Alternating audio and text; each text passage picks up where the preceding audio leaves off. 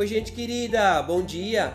Eu sou o catequista Ediris Predeman, da Paróquia Evangélica de Confissão Luterana de São Borja, e tenho a alegria de estar com vocês neste novo amanhecer.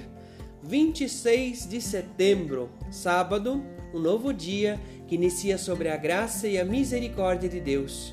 O texto bíblico previsto para o nosso dia de Tiago, o capítulo 5, o versículo 4, que nos testemunha dizendo: Nesses últimos tempos, vocês têm amontoado riquezas e não têm pago os salários das pessoas que trabalham nos seus campos.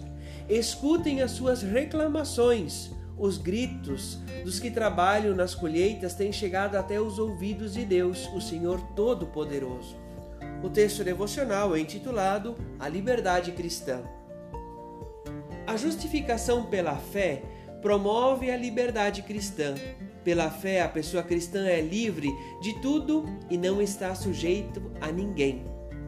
Somos livres e libertados, libertadas para tomar decisões, para fazer ou deixar de fazer algo. Igreja Luterana não cria códigos de postura para determinar a ação dos seus membros, das pessoas por ela batizadas. A partir da fé, a pessoa mesmo pode julgar o que é certo de acordo com a sua consciência. Não precisa de tutela da instituição ou de outras pessoas. A consciência que decide, todavia, é a consciência orientada pela palavra de Deus.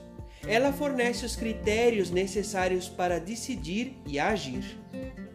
É o critério supremo, é o amor. É a base do amor que nós tomamos como critério.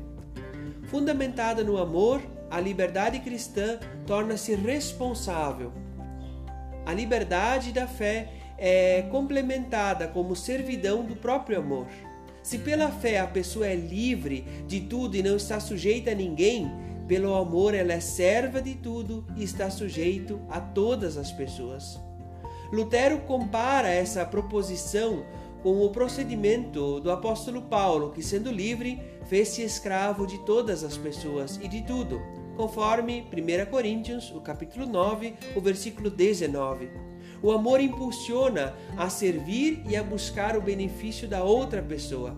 Assim como Cristo se ofereceu por mim, eu me coloco à disposição para servir e fazer o bem.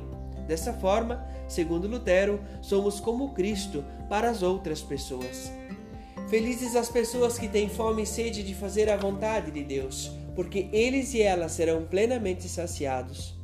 Que Deus guarde o seu dia, sua família, a sua casa, que Deus guarde a sua vida em Cristo Jesus. Um forte abraço e um abençoado dia.